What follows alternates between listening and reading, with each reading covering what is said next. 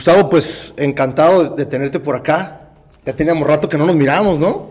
Así es. ¿Qué tanto teníamos que no nos miramos? Híjole, yo creo que unos 10 años por ahí, 8 10 años, nos ha tocado coincidir. Creo que sí. Varias veces en la vida, desde morrillos, y ahorita mira. Y hace, te digo, hace poquito vi a tu primo, a, este Marco Antonio, Ajá. al Chichi. Un saludo Para, para, el Chichi y para todos los de la cuadra por allá. Así es. Este, vamos empezando porque yo me acuerdo que cuando te conozco, vivías acá en el centro. Así es. ¿Qué es para, para Gustavo vivir aquí en, la ciudad, en, en downtown? Ajá. Híjole, pues fíjate que yo soy orgullosamente tijuanense y orgullosamente del centro. Del centro. Del centro y este, hasta la vida, hasta la fecha ahí trabajo. Entonces, este, híjole, una, me encanta Tijuana, ¿no? A mí y a mi familia nos ha dado todo y muchas amistades y a mí me gusta mucho y la zona del centro me gusta muchísimo también. ¡Qué chingón! Sí, así es. Ahora, tú tienes una, una, familia, un background de, familia de doctores.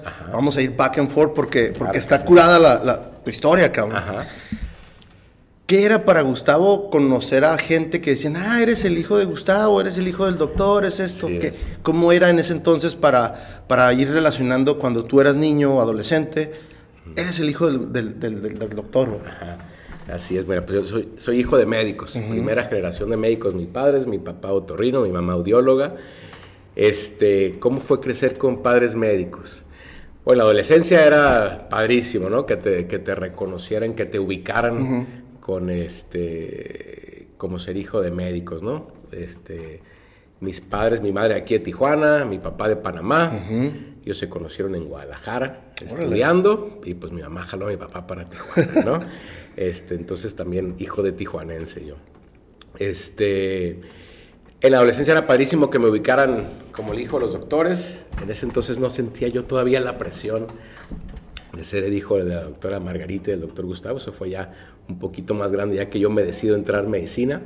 Este fue cuando pues empezó a pesar un poquito cuando traté de llenar los zapatos de mis jefes, pero bueno, que iremos platicando también un poquito de eso, ¿no? ¿Cómo en la prepa qué, te llamaba la atención o, ya tenías definido, este, voy a seguirle o me gustaba el diseño o en ese entonces empezaba la informática? ¿Qué onda con eso? Fíjate que desde chavo, desde los adolescentes, 12, 13 años, mi papá me empezó a invitar a sus cirugías. Ok yo crecí entre consultorios, crecí entre estacionamientos de la Clínica 20, que mi papá trabajaba ahí en, el IMSS. Entonces, pues crecí entre hospitales, clínicas, consultorios. Eh, este, entonces, desde siempre me empezó a llamar la atención. Y a los sábados me llevaba a operar, por lo regular tenía dos, tres cirugías los sábados. Este, entonces yo le decía, oye jefe, pues, ¿qué onda? Mis amigos ya les dan domingo, ¿cuándo me toca mi domingo? ah, esa, esa cultura estaba bien fregona, a mí me tocó mis papás domingo. pues ahí me dijo, ¿cuál domingo? Dice, vente a cirugía, te voy a dar 20 horas por cada cirugía que me acompañes, ¿no? ¿Qué? a los 12 años pues dije, órale, va, así conviene, vamos. Entonces, eh, todos los sábados iba a operar con él, después me llevaba a la universidad, mi papá da la clase en la universidad todavía, Alguna vez me llevó por ahí a alguna clase, al anfiteatro de joven, como que él también quería ver si me iba a gustar o no. Y la verdad que yo desde chico supe que quería hacer medicina. Nunca vi alguna otra opción, estuve abierto a ver mis posibilidades, mis opciones, pero desde chico yo tenía ya bastante claro que quería ser médico. En mi casa no se hablaba otra cosa. Pues, durante la comida, en la cena, fines de semana, papá y mamá médicos, era prácticamente lo que se hablaba. Entonces, aún así me llamó mucho la atención y dije, bueno, yo quiero ser médico. Todavía no sabía qué, pero dije, yo quiero ser médico. O por lo menos intentarlo, ¿no? En ese, en ese entonces. en ese entonces. Ahora, tenemos una escuela, la Universidad de la UABC, la Universidad de, Baja California, que tiene un buen prestigio como medicina. Así es. Gustavo dice, voy a quedarme aquí o quiero salir a, pasearme un rato, a conocer algo diferente. ¿Cuál es esa decisión? Mira, como en ese entonces... Eh, yo sabía, ya que iba a entrar a medicina, sabía que quería hacer una especialidad. Sabía que probablemente iba a ser otorrino. Entonces, para esa especialidad forzosamente tienes que salir de Tijuana, porque aquí no hay esa especialidad. Entonces, me iba a tener que ir a una ciudad grande, México, Monterrey, Guadalajara, ¿no? Entonces, en ese tiempo pensé, dije, bueno, si de todas maneras me voy a ir de mi casa un rato, creo que prefiero estar en la universidad aquí en Tijuana. No quería irme todavía de la familia, de los amigos, de mi Tijuana. Claro, ¿no? Pues, Entonces, lo aprovecharlo más. Lo traté de prolongar un poquito y tal vez en cuatro años me voy. Eh, sabía que la universidad de aquí, la UABC, estaba muy bien ranqueada entre las universidades nacionales públicas de, este, muy bien ranqueada y les iba muy bien a los que salían de la universidad para entrar a su especialidad. Entonces, pues apliqué aquí a la universidad y bien, pues quedamos a la primera y todo bien. Sí, me gustó. Y, la verdad que no me arrepiento. Estoy agradecidísimo con la universidad. Y, es tanto que ahora doy clases ahí. Sí, sí. Y eso ayuda mucho, ¿no? Que no se pare esa cadenita. Porque si, yo creo que si. A mí tampoco me, me, pasó eso, ¿no? Pero si pausas y dices, ah, tengo que esperarme seis meses o un año, un semestre, como que en ese lapso pueden entrar diferentes ideas, güey. Exactamente, sí, sí. Yo dije, no, va, ya sabemos lo que queremos, vamos, vamos por ello, ¿no? ¿Cómo es la vida de, de, Gustavo como estudiante? Obviamente, ahorita lo platicábamos y nos reímos, ¿no? Nombres iguales, tienes físicamente muy mucho, para, te pareces muchísimo a tu papá. ¿Cómo es esa vida de estudiante para Gustavo? ¿Te daban presión? Había maestros que decían, oye, no me vayas a quedar mal, tu papá está de por medio, ¿qué onda con eso? Fíjate que sí, el mismo nombre, mismo apellido, misma cara que mi jefe, entonces aunque me tratara de esconder, pues no se podía, ¿no? Este, ahí fue donde empecé a sentir la presión de ser hijo de mis padres, ¿no? Este, no pensaría que tal vez se le abre el camino, se le abren las puertas, yo lo sentí con más presión. Este, varios médicos, varios maestros, pues exigiendo, yo sentía a veces exigiendo un poco más, este, pensando que uno sabía lo que tenía que saber su papá, ¿no? que uno iba empezando. Entonces fue pesadito, fue pesadito, pero bueno, eso también pues fue forjando este carácter, fue forjando el estudio y, no nos dimos por vencidos, seguimos adelante. Este, pero sí, este, sí fue pesado en ese momento. ¿Cómo, era en ese momento la conversación con tus papás en las comidas, la, la trascomida y qué onda, cómo te está yendo la escuela? ya sabes que muchas veces, ah, ¿qué maestro te está dando esta clase? ¿Y ¿Existía esa conversación? No? Sí, claro, todo el tiempo, todo el tiempo platicaba, siempre he sido muy de comunicarme con mis padres. Este, en eso entonces, eh, pues ellos ya me dejaban que yo no era como al principio de niño que tenían que exigir que claro. estudiara, dale, ya, ya sabían que yo tenía mi camino y que yo iba eh, por lo que me gustaba y por lo que quería. Este, pero claro que platicábamos, varios eran conocidos de ellos, este, trabajaron con ellos, colegas de hospital, amigos de hospitales. Entonces, pues sí, siempre platicábamos de todo eso, pero pues ellos sabían que no había trato especial para nadie, independientemente de la amistad, independientemente de ser colegas de, la misma profesión, ¿no? Qué chingón, qué chingón. Ahora, eh, Gustavo, cuando ya decides, me voy a terminar, ya se acerca el, final de, la, de, de tu carrera aquí en Tijuana, ¿qué especialidad le vas a tomar o decides, a ver, ¿para dónde le voy a dar? ¿Qué dirección te toman? ¿Qué onda con eso? Ok, entonces, ya que terminé los cuatro años de la medicina general aquí en Tijuana, cinco años aquí en Tijuana, perdón, eh, tenemos que hacer un año de internado, que es como un año de prácticas y un año de servicio social. Ese año de internado, yo escogí irme a Guadalajara. Estuve en el Hospital Civil de Guadalajara haciendo todo mi año de prácticas, por así decirlo, ¿no? Entonces en ese año dije, bueno, aquí como vas rotando por las diferentes especialidades que hay, dije, bueno, voy a ver si algo me llena más el ojo que otorrino. Okay. Este, estoy abierto a opciones. Roté por algunas especialidades que me gustaban, que si cirugía, que si cirugía plástica. Yo quería algo quirúrgico. Este, estuve viendo las que me gustaban, roté por otorrino también y al final de ese año me di cuenta que nada me movió este, más que otorrino y ahí fue donde decido, pues vamos, vamos a, escoger esta especialidad, ¿no? Vamos a prepararnos. Ajá, ahorita afuera de, cámara eh, me, me platicaste que, que, es la especialidad más difícil, güey. Así es. Que, que, tiene una cantidad, o sea, un porcentaje... ¿Qué siente Gustavo decir, a ver, espérate, ¿y si no quedo? ¿Y si no paso? ¿Qué, tanto le dedicas al estudio o, qué tantas horas? Porque mucha gente, y si es cierto, lo, yo coincido con lo que dices, ¿no? Mucha gente te dice, ah, esta carrera está bien fácil o, esta está más difícil. Para mí yo creo que todas tienen sus dificultades. Exactamente. Todas tienen sus requisitos, sus este, sacrificios. Así es. ¿Cómo es para Gustavo entrar a esa especialidad y decir, sabes qué, ahorita tengo que dejar ciertos privilegios que ya tenía, como salir, estamos en la pura edad de andar saliendo? Así es. ¿Qué onda con eso? Así como bien lo dices. Eh, eh, mis papás desde siempre, ellos supuestamente no querían que estudiara medicina, ¿no? Trataron de convencerme de que estudiara algo más, más bien. Este, y me dijeron, ¿cuál quieres? Yo, medicina. ¿Estás seguro? Me dijo, papá, no está fácil. Y yo le dije, papá, pues, ¿cuál está fácil, no? Entonces yo sí creo eso. Pero ahora sí en medicina veo, fueron, hay filtros y filtros y filtros. Entonces, desde que para entrar a la, a la UABC es pesadísimo entrar, ¿no? Hay mucha competencia. Sí, cada día es más difícil. Exactamente, pues desde ese entonces también ya había mucha competencia y cada vez se hace más fuerte la competencia. Entonces ahora al momento de entrar a la especialidad, pues también otorrino y oftalmología son las dos especialidades más difíciles para entrar desde hace 20, 30 años. Este año fue otorrino, casi siempre otorrino, oftalmo y se van turnando, pero eh, me imagino que aplican 2, 3 mil gentes y hay 70 plazas quizás para esas gentes. es un examen de competencia bien pesado que se hace una vez al año a nivel nacional. ¿A qué se deberá eso? Eh, yo veo que las de las especialidades más peleadas son las clínico-quirúrgicas, las que tienes cirugía y las que tienes tu consulta. Entonces yo creo que por ahí, por ahí puede ser algo de eso, ¿no? que a la gente le gustan también las especialidades quirúrgicas. Eh, entonces, bueno, cuando me decía otorrino me dando cuenta que es de las más pesaditas, entonces pues ya estaba ahí, yo no tenía otra opción. Claro que ahí empezó el estrés, la ansiedad, qué va a pasar conmigo si no quedo en lo que yo quería, más qué va a pasar si mis padres son, este, ellos sí lo lograron y, y yo no, ¿verdad? Entonces, pues ahí dije, no quedó otra más que acelerar y meterle duro al estudio, ¿no? Este, entonces ahí te dan un año de preparación. En ese año eh, tomé cursos, leí mucho. Ese año prácticamente me despedí de eventos sociales, de dispersión, diversión, y era estudiar porque yo no tenía otra opción, ¿no? ¿Seguías en Guadalajara? Ahí estaba en Guadalajara.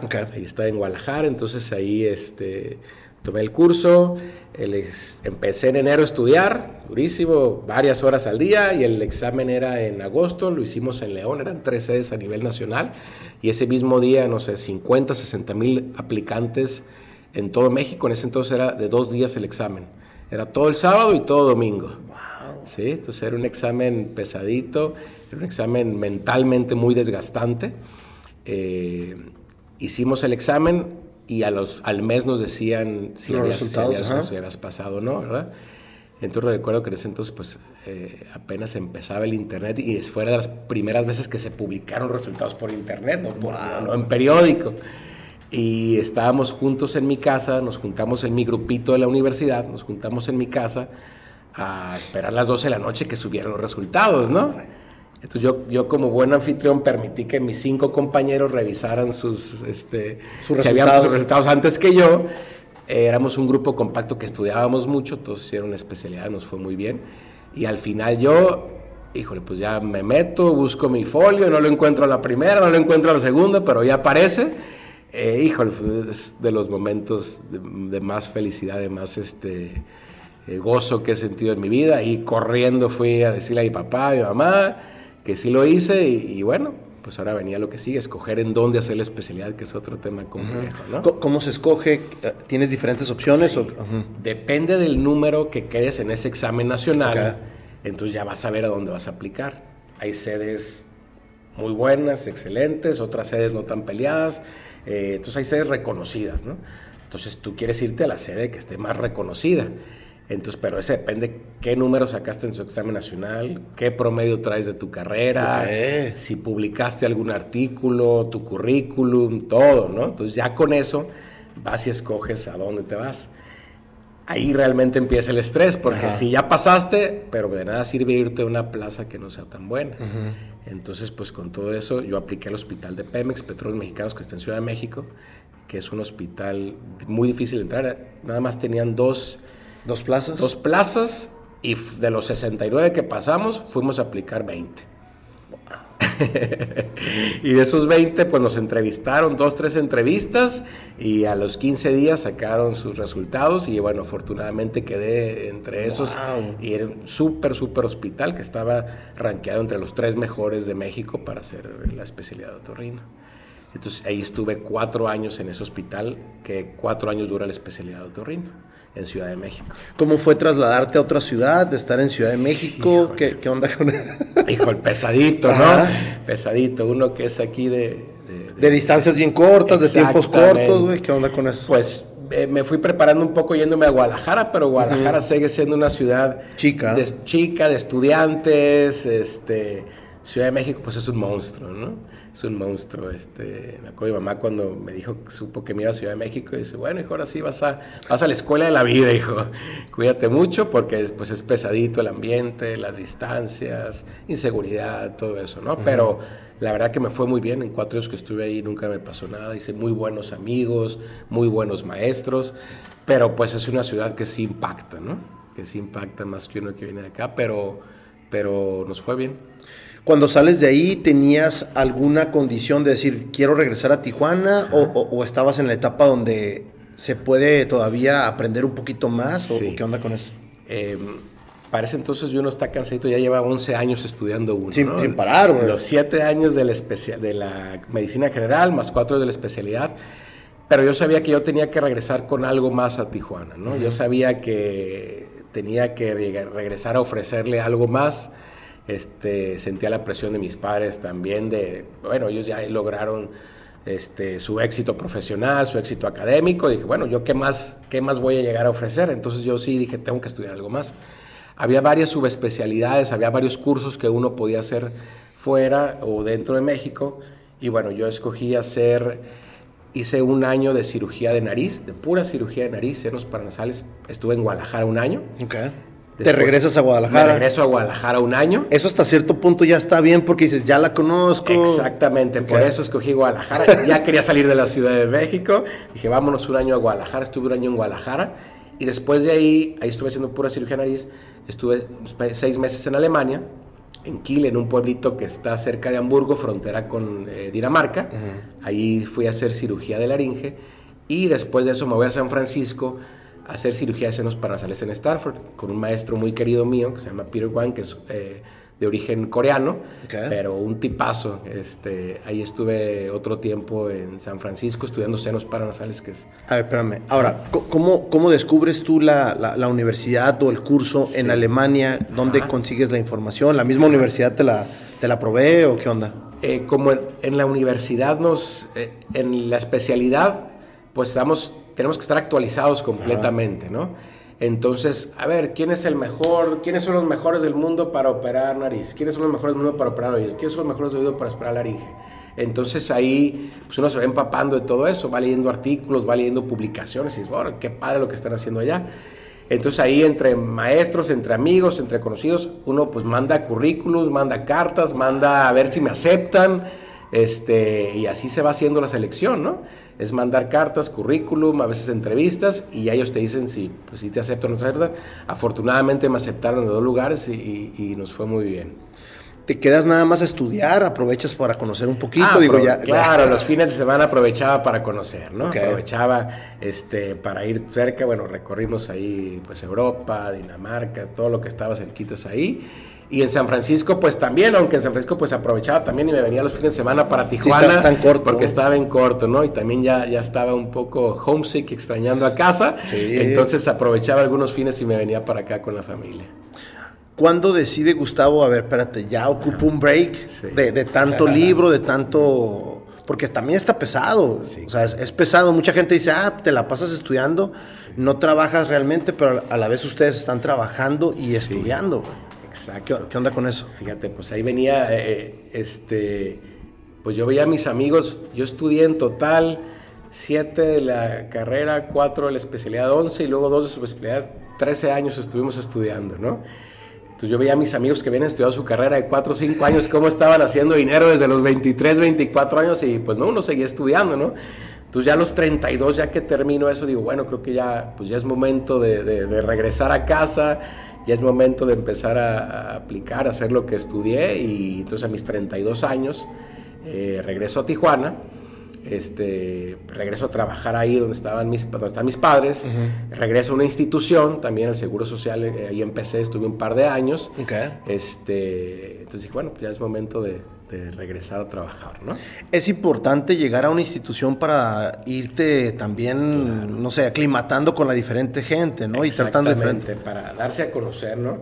Eh, yo ahí sabía, eh, pues mis papás estaban muy bien conocidos, pero a mí nadie me conocía. Conocían mi nombre y mi apellido, pero pues no, no sabían eh, lo que yo hacía, ¿no? Entonces, pues sí fue, sí fue un poco de shock llegar al consultorio y de pronto ver la agenda de tus padres llenas y, y, que, tú así yo, ah, ¿qué onda, no? y claro, llegaba un paciente y con quién, quién quieres que te atienda, el papá o el hijo, pues el papá, sí, todo el mundo dice el papá, más experiencia es el que sabe, ¿no? Entonces tardó un tiempo ahí que la gente se fuera acostumbrando, mi papá se portó muy bien, acompañó, mandó pacientes y ya con el tiempo yo fui haciendo mi propia consulta, pero de entrada sí, era llegar a una institución, ¿para qué? Para seguir operando, para seguir trabajando, para darme a conocer y ya para yo hacer mi propio, mi cartera de pacientes y yo ir haciendo mi propio nombre, ¿no? Este, entonces sí estuve unos años en institución, ya después me retiré de la institución y estoy todo el tiempo en mi práctica privada. este, ¿Cómo regresa Gustavo después de haber ido a Alemania, después de andar viajando por San Francisco, viendo deficiencias, virtudes que tiene a lo mejor la ciudad de Tijuana? ¿Cómo regresas y dices, a ver, espérate, tampoco puedo llegar a implorar o, a, no sé, a innovar? pero dices, a lo mejor poco a poco voy a empezar yo a, ir derrochando lo que, lo que he aprendido. A, mí lo que me gusta de viajar es, yo con mi lado arquitectónico, a veces de negocios o algo así, digo, eh, espérate, esto le falta a Tijuana. Yo creo que esto pues, podría ser un buen emprendimiento. ¿Cómo regresa Gustavo y dice, a ver, sí regreso con mis papás, pero también me voy a una institución y de ahí qué? Claro. Sí, bueno, de ahí ir aplicando todo lo que aprendí, ¿no? Este, claro, va al primer mundo donde hay todo, y regresa uno, aquí hay carencias en todos lados, pero bueno, me fui haciendo de mis cosas, de mis instrumentos y empezar a replicar lo que aprendí en otros lados, ¿no? Este, entonces, afortunadamente, pues sí pudimos. Eh, la tecnología ha avanzado muchísimo, ¿no? Muchísimo. Este, por ejemplo, en Stanford lo que hice fue estudiar cirugía endoscópica de senos paranasales, que es operar con camaritas por la nariz, en pantalla, algo nuevo. Este, y nos ha ido muy bien, entonces sí, sí, sí se puede. Yo creo que sí se puede, sí, sí, se pudo. Ok, ahorita vamos a hablar de ese tema de, inteligencia artificial porque, porque está está a la orden del día, ¿no? Y no nada más en, arquitectura, en literatura, en medicina también. Exactamente. Ok, ahora, llegas y cómo se ofrece, porque obviamente ya nos dijiste ahorita, pero te empiezas a dar docencia. Sí. ¿Cómo, cómo llega esa oferta? ¿Tú la buscas o, o qué onda con eso? Porque muchas veces no tiene uno chamba y dice, a ver, espérate, pues de maestro. Y, mucha gente tiende a pensar que, bueno, no tengo otra cosa que hacer, pues me voy de maestro. Pero el maestro también es una responsabilidad bien cabrona. Exactamente. Fíjate, ahí mi papá tiene 35 años dando clases en la universidad. Wow, qué chingón. Ya un buen ratito. Este, yo regresé a Tijuana en el 2012. Em, y dio la coincidencia, yo quería ser maestro, yo quería regresarle algo a mi universidad, ¿no? Para mí era muy importante regresar a la universidad estaba agradecidísimo, una, una carrera, yo veía pues prácticamente gratis para lo que pagábamos. Sí, Cuando fui a Ciudad de México vi lo que pagaban los que salían del TEC de Monterrey, del Panamericano, del Anáhuac, y veía lo que pagamos nosotros, dije, híjole, no, tuve una... Sí, la UABC y todas las instituciones de aquí de públicas están... Exactamente, tuve una educación de primer nivel y a un muy bajo costo, yo también quería regresarle algo a mi universidad. Este... Entonces dio la hablé, oiga, pues ya regresé, este, si tuviera algún, alguien, algún espacio por ahí, y dio la coincidencia que un maestro acababa de salir, se acaba de jubilar, y me dieron ese grupo. Okay. Sí, entonces empecé a dar clase en cuanto llegué. Con el tiempo también em, me hablaron de la Universidad de UABC, pero vaya Las Palmas, y me dan otro grupo. Entonces ahorita ya tengo 11 años dando, dando clases a dos grupos de la universidad. Les doy a los de séptimo semestre en la cátedra de otorrino.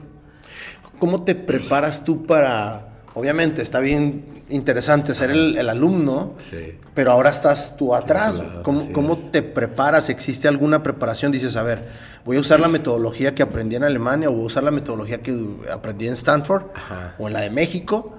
¿Qué onda? Porque al final de cuentas cada, cada maestro tiene su, metodología y su forma de hacerlas. Claro. ¿Cómo, cómo llega Gustavo y, interactúa más o, o, qué onda? Fíjate, aquí yo lo que lo que me gusta de dar la clase con, los chavos de la universidad, bueno, es que uno se mantiene actualizado, ¿no? Totalmente. Te, obligan a mantenerte actualizado. Y las preguntas van a salir espontáneas de estos canijos. Exactamente, tienes que estar preparado para todo. Me gusta mucho eso, pero también me gusta mucho fomentarles el amor por la medicina, fomentarles el que sigan adelante, fomentarles a que no se rindan fomentarles, ah, mira lo que puedes llegar a hacer, te puedes ir a Ciudad de México, te puedes ir fuera del país, puedes aprender esta nueva tecnología, puedes aprender esta nueva técnica, o sea, empujarlos a que hagan más, a que logren más, ¿no?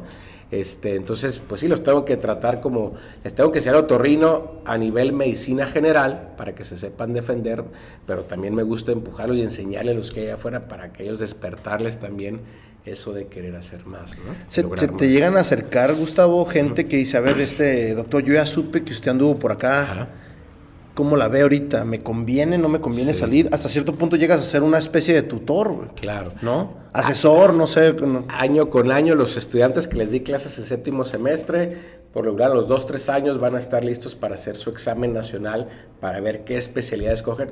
Pues año con año me llegan exalumnos. Oye, doctor, me gustaría tal cosa eh, por dónde aplico, de dónde estudio, qué curso hago, dónde le, qué sede me recomienda. Entonces me da gusto eso, que recuerden lo que platicamos y que me busquen para ver este, qué les puedo sugerir, ¿no? Y año con ellos los, los ayudamos, tanto mi padre como yo ahí estamos apoyándolos. Eso está bien fregón, Eso está muy padre. Porque eso, no lo tienen las universidades aquí, güey. No, existe el, la tutoría, güey. No, existe. Al otro lado sí existe. Muchos counselors te, hasta te marean a veces con tantas opciones y dices, a ver, espérate, nomás quiero dos, güey. Así es. ¿no? Aquí creo que nos hace falta eso en la universidad, o, por lo que yo viví, no, la tuvimos. ¿Qué es para Gustavo estar ahorita en Tijuana, trabajar, ser maestro, quitarse eso y, y después regresar a consulta. Ajá. Este, híjole, bueno, Tijuana.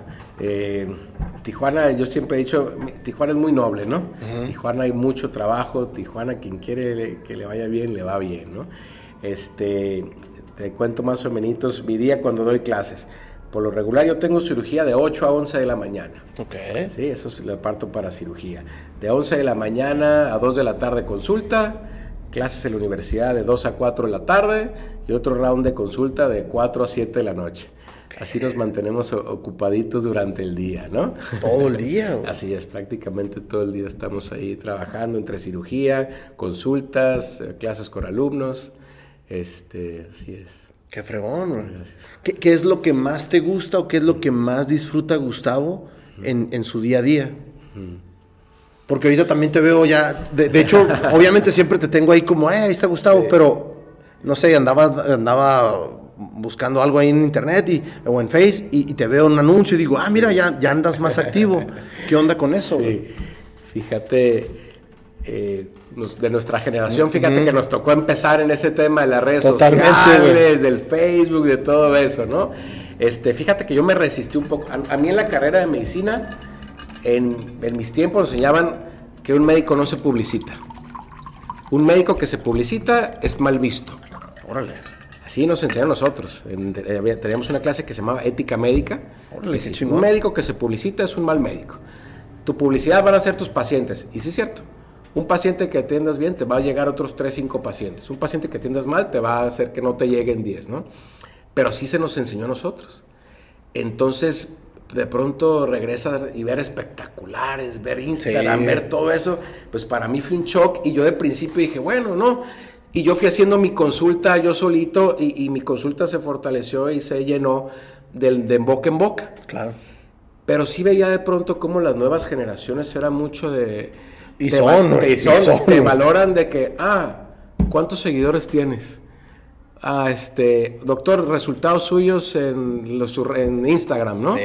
Entonces vi que la, esto va hacia allá como que ellos quieren ver resultados, ellos quieren ver tu vida, ellos quieren ver tu vida profesional para ver si te dan la confianza de que tú los atiendas o que tú los operes, ¿no? Sí. Entonces la verdad que me había resistido un poco, tengo un año y feria que empecé en este tema en las redes y la verdad es que muy interesante, muy interesante ver cómo va evolucionando, me he sentido a gusto. Eh, he tratado de informar, porque sabemos que hay mucha desinformación con tanto... Creo que hay más desinformación. Exactamente. Entonces yo voy muy, muy con que la gente que esté realmente preparada este, en su área informe bien, porque hay tanta desinformación entonces, pues es lo que estamos haciendo nosotros, ¿no? Subimos eh, videos de tal enfermedad, explico tal enfermedad y tratando de informar bien a la gente. Este podcast está patrocinado por Beer Transfer. Beer Transfer, te traemos las mejores cervezas de todo Estados Unidos a la palma de tu mano. Síguenos en nuestras redes sociales como Beer Transfer. Gustavo, estábamos hablando de la desinformación y en eso yo, a mí siempre me gusta investigar.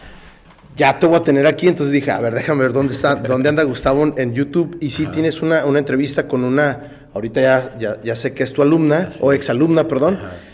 ¿Cómo te invita? ¿Qué dices tú? Ah, este, ¿Me resisto? ¿No me resisto? ¿Qué onda con eso? Fíjate que ya, me habían insistido eh, varios conocidos y exalumnos que están bien empapados este tema de las redes sociales que le entraran, ¿no? Que necesitaban gente que informara. Y una exalumna de mi papá y míos este, me fue a visitar, llevó a consulta a su novio. Entonces ahí los atiendo. Oiga, doctor, ¿puedo grabar mientras usted le hace la curación? Le digo, sí, claro. Y entonces de ahí salió la idea y me dicen este, a la doctora Pau Zúñiga, muchas gracias, que ella y su novio fueron de los que me impulsaron también a, que, a que le entrara esto. Eh, y después me pidió alguna entrevista, dimos una entrevista de papiloma humano, dimos una entrevista que tuvo mucho, mucho muchos seguidores y muchos, este, muchos comentarios. Y eso también fue parte, dije, ah, mira, pues vale la pena este, para informar, ¿no? Que yo antes pensaba que este tema de la red no, esto es más para el ego, ¿no? ¿Cuántos seguidores tengo? Y uno, ¿cuántos likes me dan, no? Entonces ahora digo, no, mira, sirve para bien informar a la gente de tanta desinformación que hay ahí. Entonces, a raíz de eso también nos fuimos metiendo y hemos buscado este, tanto recibir entrevistas como dar pláticas, como hacer videos de cosas que a la gente le interesen y le informen, ¿no? Creo que el, creo que el, no sé si el, si el el daño que se hace a veces uno es que se quiere automedicar solo, ¿no? Exactamente. O sea, dice, ah, mira, déjame ver el video y yo le voy a hacer al, no sé, a limpiarme algo o, cualquier otra cosa. Ahí entra la desinformación, ¿no? Creo que en el episodio donde ella te habla, dice, hey, lo primero que hay que hacer es ir a buscarte a, tu doctor, una consulta, y no hacerte el valiente de que tú sabes todo, que en YouTube muchas cosas están para DUI, ¿no? Así es, eso es muy importante. Yo se lo digo a mis pacientes a mis alumnos sobre todo, ¿no?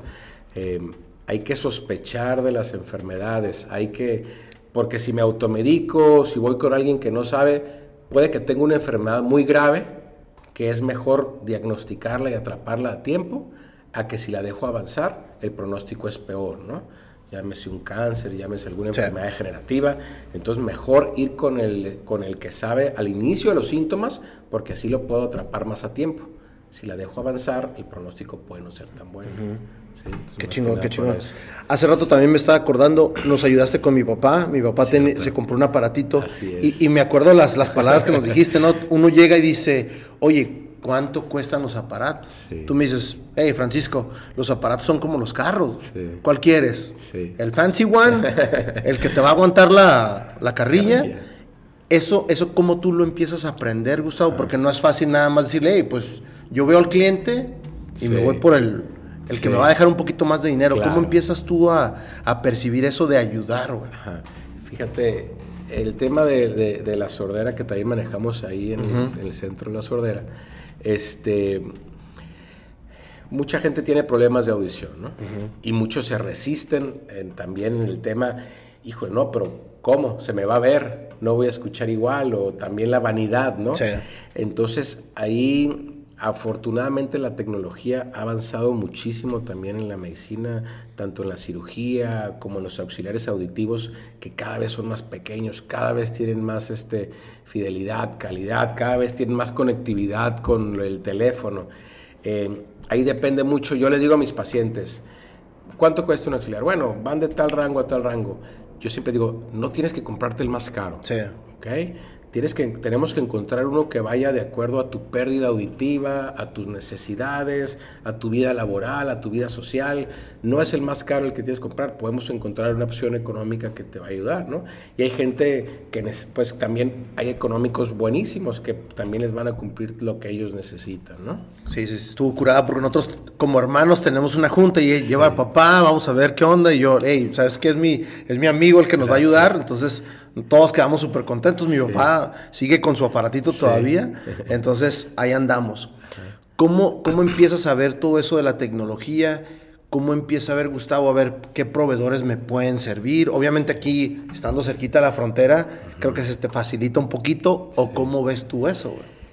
Eh, híjole, pues la tecnología ha avanzado muchísimo. Hace 20 años que empecé a estudiar medicina para acá es otro, ¿no? Y por eso el médico tiene que vivir en constante actualización, ¿no? Cursos todos los años, seguir en clases, seguir leyendo, porque la tecnología va avanzando y para bien. Entonces, este, últimamente estamos viendo ahorita que la inteligencia artificial, eh, hemos visto telemedicina, ¿no? Ok. O medicina robótica. O sea que ya los em, robots empezaron a operar. Claro que un humano es el que lo maneja, pero el robot es el que lo hace, ¿no? Hace poco estaba platicando con mi maestro de Stanford y ahora están haciendo telemedicina. Se cuenta, puede estar operando en un cadáver o en una pieza anatómica o en una computadora, estar operando un maestro y en la sala de al lado o en otro país estar replicando lo que está haciendo el maestro en otro lugar. Entonces antes, ah, claro, voy a operar a otro lugar, ahora lo que vamos es que se va a poder hacer a distancia. Sí, ahora, y también, por ejemplo, a veces que operamos tumores de nariz, tumores que están en el cerebro, muy cercanos al cerebro, ahora hay aplicaciones que te dicen a la perfección dónde están los sitios de riesgo, los sitios que no debes de meterse porque puede haber una complicación. Entonces, haz de cuenta que es un GPS de... Sí, sí, sí. Un GPS totalmente, por aquí sí, por aquí no, regrésate. Y entonces, afortunadamente, y eso pues ayuda muchísimo en, tanto en el, la recuperación y el pronóstico del paciente, ¿no?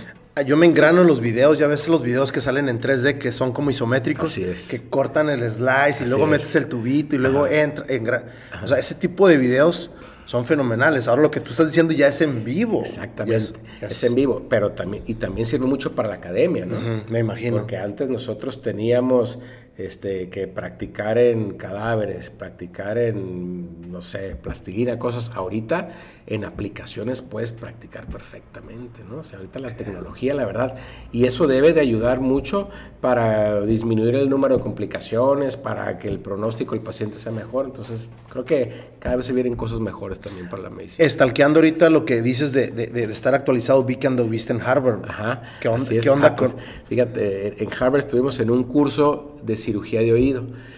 Antes la cirugía de oído la hacíamos con microscopio, abríamos este, por atrás del oído, una cirugía grande, una cirugía este, delicada. Eh, ahora lo estamos haciendo todos con camaritas dentro del oído. Esto es una chulada, una chulada. Metemos una cámara pequeña por el oído, ahí mismo el instrumental. Entonces, tiempo de cirugía, tiempo de recuperación, todo es impresionante.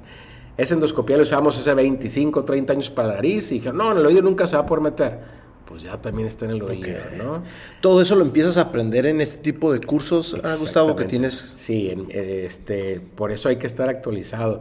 Creo que, y te piden como médico especialista, tienes que comprobar este, que fuiste a dos, tres cursos de actualización al año para volverte a dar tu papel de que sigues vigente como médico especialista. Como tu licencia, entonces. Exactamente. Entonces, todo eso lo aprendes en cursos, en cursos, congresos, en pláticas, vas y practicas. Uno nunca deja de practicar en cadáver, en especímenes, porque ahí es donde se tiene que aprender, ¿no? E, esto que estamos viendo ahorita, que tú nos dices, ¿también lo, lo vas y lo traspasas a tu, a tu academia? Claro. Sí, también. ¿Cómo, ¿Cómo, percibe eso la UABC cuando a lo mejor carecen de alguna tecnología? Y dices, dice Gustavo, oye, yo la tengo, te la puedo facilitar para, para avanzar un poco más. porque obviamente las universidades no tienen todas las posibilidades. Yo lo que hago, yo me llevo a, mis alumnos, ellos tienen que hacer prácticas conmigo. Entonces ellos tienen que entrar a consulta cierto número de horas durante el semestre y me los llevo a quirófano también los llevo a quirófano y van a ver, van a aprender. Todavía no los dejo meter manos, se les toca ya que se gradúen, pero yo llevo a mis alumnos todos los días, me los llevo a quirófano y siempre tienen que estar en consulta aprendiendo y actualizándose. Qué chingón. Platícanos de la experiencia de estar en Harvard, una de las universidades mundialmente... no, pues otra cosa, primer mundo, ¿no? Este, primer mundo había, este, híjole, la tecnología eh, avanzadísima, exactamente, 3D, inteligencia artificial, telemedicina, este, la gente muy amable, se ve gente apasionada y que le encanta lo que le hace, ¿no? Entonces estuvo muy suave ese curso que estuvimos haciendo en Harvard. Regresa Gustavo de ese, por ejemplo, de ese curso, de, esa... ¿Sí fue curso? Sí, fue curso. Con ganas de comprarse, no sé, equipo, esto, lo otro, o sea, porque normalmente cuando uno va a expos, eh, eso es lo que también te ofrecen, ¿no? Te ofrecen una conferencia, pero también, oye, es, un win-win para todos. Si, si, lo percibes así, hay mucha gente que dice, no, ¿sabes qué? Prefiero no invertirle, pero te estás quedando atrás. de nada sirve que vayas a hacer un curso este, si regresas y no vas a hacer eso, ¿no? De nada sirve que te presten un Ferrari para manejarlo si regresas a manejar tu bochito, ¿no? Entonces, uno siempre que va a cursos ya sabe que ahí le va a invertir, no solo en el curso, pero que se va a tener que comprar sus dos, tres piezas o su instrumental para llegar a replicar eso, ¿no? De nada sirve ir al curso y si no lo puedo replicar acá. Entonces, también, así como nos estamos actualizando constantemente académicamente, también en cuanto a instrumental médico, uno nunca deja de gastar en eso, porque también eso es seguridad para, para uno y seguridad para su paciente. Y le estás dando lo, le Estás dando mejor, exactamente. Ahora, existe un colegio de doctores, me imagino aquí, especialistas. ¿Cómo, ¿Cómo, es esa relación? ¿Existe esa relación? ¿Están ligados con la UABC? Claro. ¿Cómo es eso? Está el Colegio de Otorrinolaringología de Tijuana. De hecho, por cierto, me tocó ser presidente hace dos años. Mm. ¿sí? cada, cada dos años se, cambia de presidente, exactamente. A mí me tocó en pandemia, me tocó ser presidente. Este, y nos reunimos nosotros el tercer miércoles de cada mes. Hacemos una sesión académica.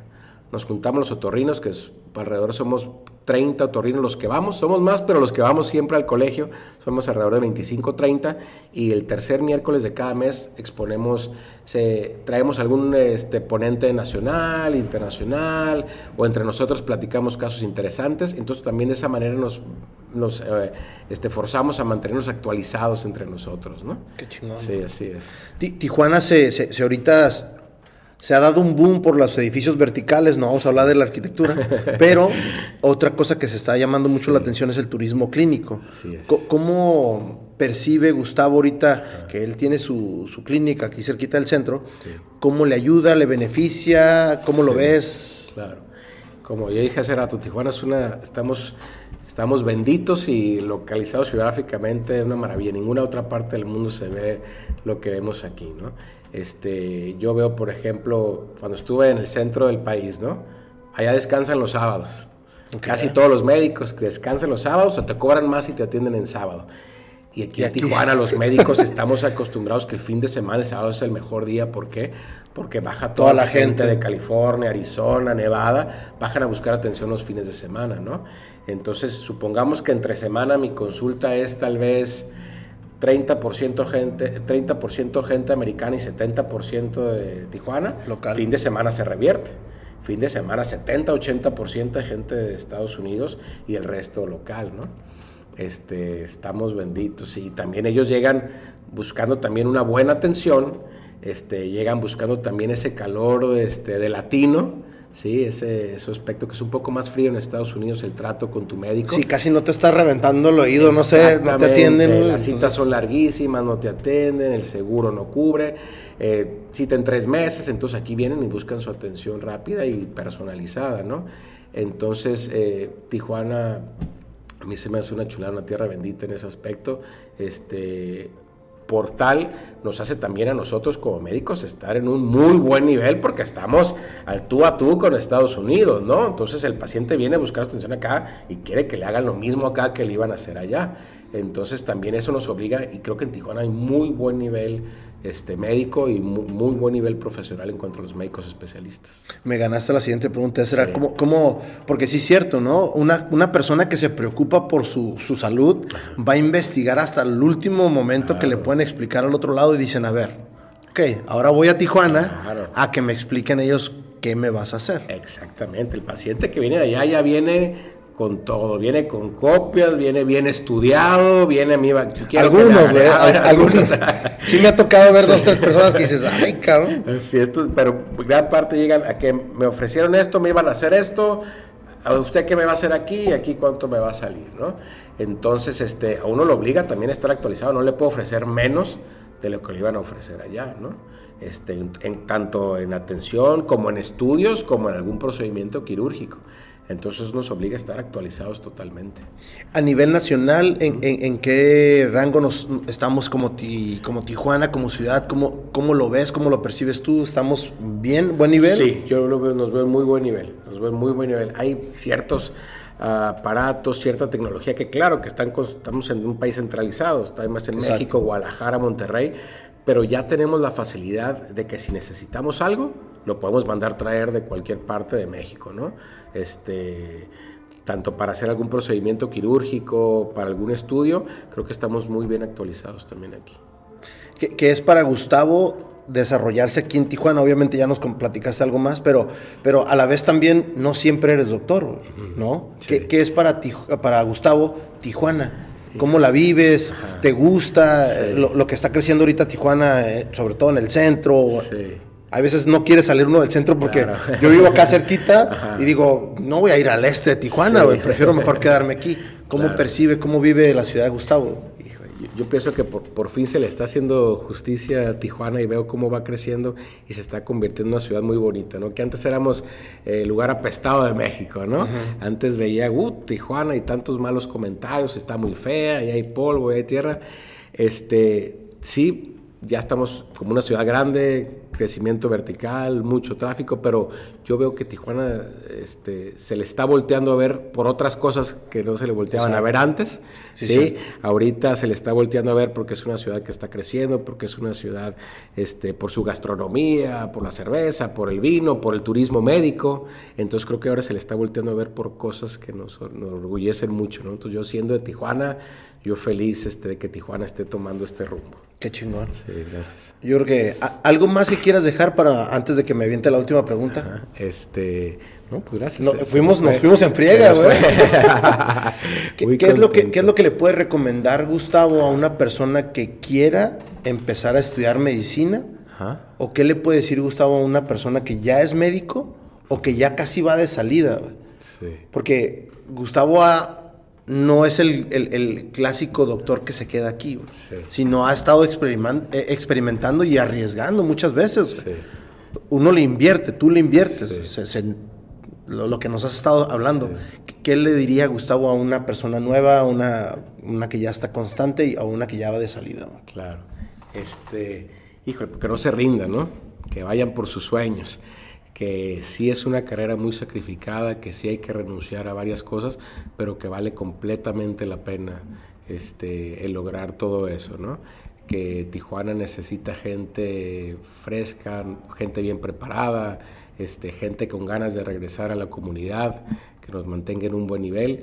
Este, yo creo que pues no, no, hay secreto como todo en la vida, ser dedicado, tener constancia, tener disciplina, este, y con eso todo debe estar bien.